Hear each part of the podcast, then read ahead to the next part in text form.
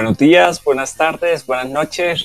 Estamos con ustedes la noche de hoy y hoy tenemos un tema muy interesante. Con ustedes, Iván Rueda y John Valencia. Hoy hablaremos de Mr. Robot. Una serie bastante interesante. Es, es clave decir de que este episodio contendrá muchos spoilers de Mr. Robot, desde la primera hasta la última temporada. Creo que no vamos a decir el final, por si alguno quiere escucharnos para saber de la serie de qué trata. Y y lo interesante es que también vamos a traer parte de la serie y el software que utilizaron en ellas, que en su mayor parte software libre y en otras partes software gratis. Y vamos a hablar un poco de la diferencia aprovechándolo. Así es. Algo que nos gusta mucho de esta serie es que, contrario a la, tradición de Hollywood, eh, introducen unos elementos de hacking en los cuales podemos encontrar herramientas de la vida real, ¿sí? Eh, usadas por personas en, la industria y también en, en lo salvaje. Bueno, y comenzando, la primera temporada trata de, de Elliot, que es una persona que se encarga de la seguridad informática en un sitio llamado OC. Eh, su, sistema, su sistema operativo es Linux, de hecho, y maneja un entorno KDE. Así es. Cuando Tyler Wellick, uno de los, de los personajes de la serie, llega a su escritorio, le, hace un comentario con respecto a eso. Cuando dice lo de KDE, yo soy un usuario fan de KDE. En ese momento yo, yo oh, como que me enamoré un poco más de la serie. Y en general, desde el primer capítulo, hay una serie de, elementos en la trama que lo, lo, introduce uno demasiado en ella y uno dice, bueno, quiero seguir viendo, quiero seguir viendo. De hecho, uno podría pasar horas y horas y horas viendo capítulos de Mr. Robot y hay que tener cierta, cierta prudencia.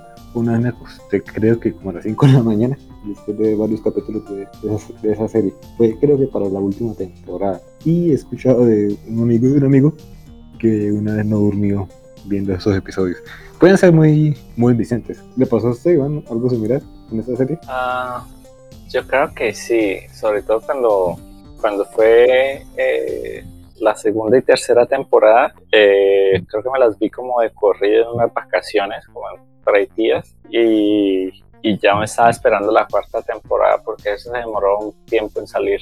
Pero luego quise, quise, comencé a ver la cuarta temporada y dije que estaba muy buena, entonces quería esperar a que sacaran todos los capítulos y ahí sí poder verla toda de corrido. Sí, esa última temporada es muy buena, pero bueno, ya, ya esto llegaremos a hablar un poco de ello. Eh, ¿Qué tal si hablamos por encima de cada una de las temporadas? Vamos recordando herramientas que hayan utilizado, eh, dialogamos un poco sobre la trama y a medida que vayamos recordando más herramientas, pues las vamos mencionando. Sí, eh, bueno, para comenzar a hablar de Mr. Robot, recordemos, eh, comencemos a hablar de qué trata.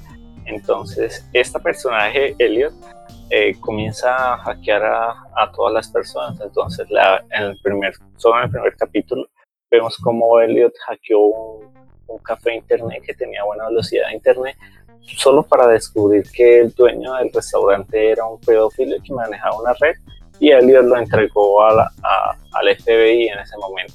Entonces, en ese momento, Elliot es un hacker, se podría decir que es un white hack. Sí, de, hecho Elliot eh, lo muestran desde ese primer capítulo como una especie de Robin Hood informático, atacando a personajes malévolos, eh, descubriéndolos, mostrándolos a, la justicia y pues usando una serie de herramientas que son, como ya hemos comentado, reales. en esa ocasión, si no estoy mal, el, el pedófilo dueño del café manejaba un nodo de la red Tor. ¿Sí era así? Sí, si estoy mal, sí. Sí, entonces la, red Tor es una red que muchos conocen como, abro, abro paréntesis, bueno, una red que muchos conocen, abro comillas, como Deep Web. Entonces, en esa red muchos usuarios pueden conectarse y presentarse a otros sitios de internet como si fueran esto componentes de ese nodo y no, y no pues esto, y sin mostrar cuáles son esto, las direcciones en las reales en las cuales se están conectando. Entonces sirve mucho para esta cuestión del anonimato, pero también se presta para una serie de, delitos. Porque muchos aprovechan e, esa protección que les da el, cubrirse detrás de un nodo para cometer actos delictivos. De hecho, hace poco, esto, bueno, hoy es 16, de junio del 2020, hace unos días vi una noticia, mm, por mucho, hace tres días, en la cual Facebook y el FBI se, habían unido, habían encontrado una, una vulnerabilidad de día cero en uno de, los componentes del navegador de, de, Tor y habían desencubierto a un pedófilo. Entonces, para los que creen que es un juego y simplemente descargar cierto programa y pueden hacer lo que quieran, tampoco es tan así. Hay muchos, muchos, digamos que errores aún no descubiertos por la comunidad que, que las autoridades aprovechan y pues obviamente eh, van tras el rastro de los que creen que son más listos que la ley. Claro, eh, y bueno, también cabe decir que Tor no simplemente lo utilizan eh, personas que piensan cometer delitos, también lo utilizan algunos perseguidores, gente que es perseguida por su política, por su religión, y ven en el Tor una salida para informar al mundo de lo que pasa. Entonces también encontramos periodistas que reportan eh, desde países donde no hay libertad de expresión, por ejemplo, gente que que busca cosas en China o que libera información de China para el mundo. Así es. Y es preciso una de las razones por las cuales hay que defender ese tipo de, tecnologías y no caer en el discurso de que hay que chuzar la, la privacidad y la, la, la, seguridad de las personas para poder darles, eh, irónicamente, para poder darles seguridad, invadiendo su privacidad. No, o sea, la privacidad, la privacidad es un derecho fundamental del ciudadano, no solo digital, sino también de a pie. Entonces hay que tener cuidado con, ese tipo de retóricas. Bueno, y aprovechando que no tenemos invitados que nos hagan preguntas, ¿deberíamos regularizar el TOR? ¿Regular? Mm, es... Tengo mucho sueño para responder. es que pues, siempre lo escuchaban los, eh, los los entrevistados, entonces por lo menos ahora nos escuchamos entre nosotros. pues regular la red Tor, eh, en principio, tal como está la tecnología eh, de Tor, creo que es imposible.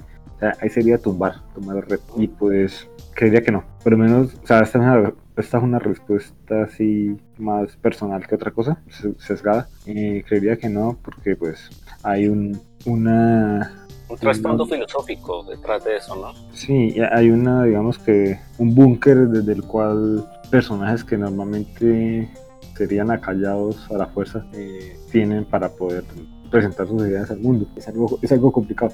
Y ya que mencionabas lo, de los periodistas, también esto hay, hay casos de periodistas que usan un servicio de correo que sale en Mr. Robot llamado ProtonMail, en el cual entre usuarios de ProtonMail se garantizan correos pues encriptados y esa es una, una, ventaja que se presta con respecto a prestadores de servicios de correo tradicionales que bien sabemos que hurgan en las bandejas de correos para mostrarnos publicidad de lo que de lo que hablamos o de lo que nos llega pero bueno son cosas que muchas veces aceptamos sin leer términos y condiciones y luego nos quejamos lo cual es hasta chistoso ¿no? ¿No le parece?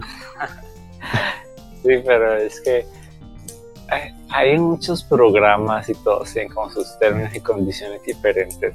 A veces es una mamera, ¿no? Entonces, lo más fácil siempre es siguiente, siguiente, siguiente.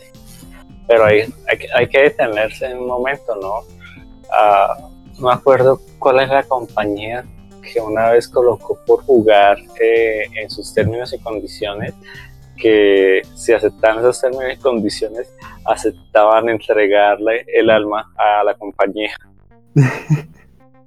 Me parece que, alguna vez lo escuché, pero tampoco recuerdo cuál era esa empresa. Y como, es que la verdad nadie lo lee, o sea, muy pocas personas lo leen. Exacto, muchas veces ni lo lee uno que es el que, por ejemplo, está desarrollando un servicio y lo sube en internet, casi que ni lo lee uno. Si, lo están escuchando mis socios, de mentiras. Yo leo todo. luego por molestar. Pero sí, eh, eh, es, algo, es algo cansón. Y de hecho, algo que, que, tengo como lema, bueno, lema no, una frase que repito mucho, que la seguridad no, no es cómoda. Entonces, hay, uno muchas veces tiene que prescindir de esa comodidad para estar un poco más seguro. Y parte de esa incomodidad sería leer términos y condiciones de servicios, de los cuales pues vamos a quejar luego. Tienes razón. Bueno, pero ¿qué me dice también esto? Hablar de, volviendo a hablar sobre Mr. Robot, hay una parte en la que eh, Mr. Robot se filtra a un edificio donde guardan unas copias magnéticas de, una información de un banco y instala eh, una Raspberry y desde ahí fríe el aire acondicionado que fríe todas las copias magnéticas de, del edificio como tal y pues de toda la información del banco. Sí, en, en este escenario hay, hay varios detalles que, que llaman mucho la atención. El primero de, todos es esto, en el marco de seguridad informática hay algo que se llama, bueno, en general de, sistemas informáticos, hay algo que se llama sistemas de control industrial. Estos son los que pues, determinan que determinados sistemas físicos funcionen de una u otra manera. En el caso de, de, la serie eran pues los sistemas de aire acondicionado. Estos pues estaban controlados por un computador. Resulta que eh, el equipo de Mr. Robot, que ¿recuerdas cómo es que se llama? ¿Cómo se llama? Ah, F, F, Society. Uy, me da culpa. Bueno, el equipo de F Society habían hecho primero que una investigación. Entonces, eh, hacking no simplemente es llegar, descargar un programa y ejecutarlo. Hay mucha investigación, hay mucho, mucho que leer antes de realizar ciertas cosas. Entonces ellos realizan una, investigación ardua sobre los sistemas de aire acondicionado que tenían en Mountain View, se llamaba la, la central. Y... Era Mountain Steel, creo. Ah, sí, Mountain View de Apple, ¿cierto? Entonces... No, es donde está Google y esa gente. Eso, ando confundido. Bueno, la, la, la idea es entonces que listo, ellos descargan, descargan manuales de de la compañía que había creado los aires acondicionados, habían descargado incluso el Firmware, el firmware que es como una especie de sistema operativo de los controladores del aire, del aire acondicionado, y en fin, ahí encontraron un, un exploit y, y, lo ejecutaron. En esto usan una serie de, de programas libres pues que uno va viendo en la serie.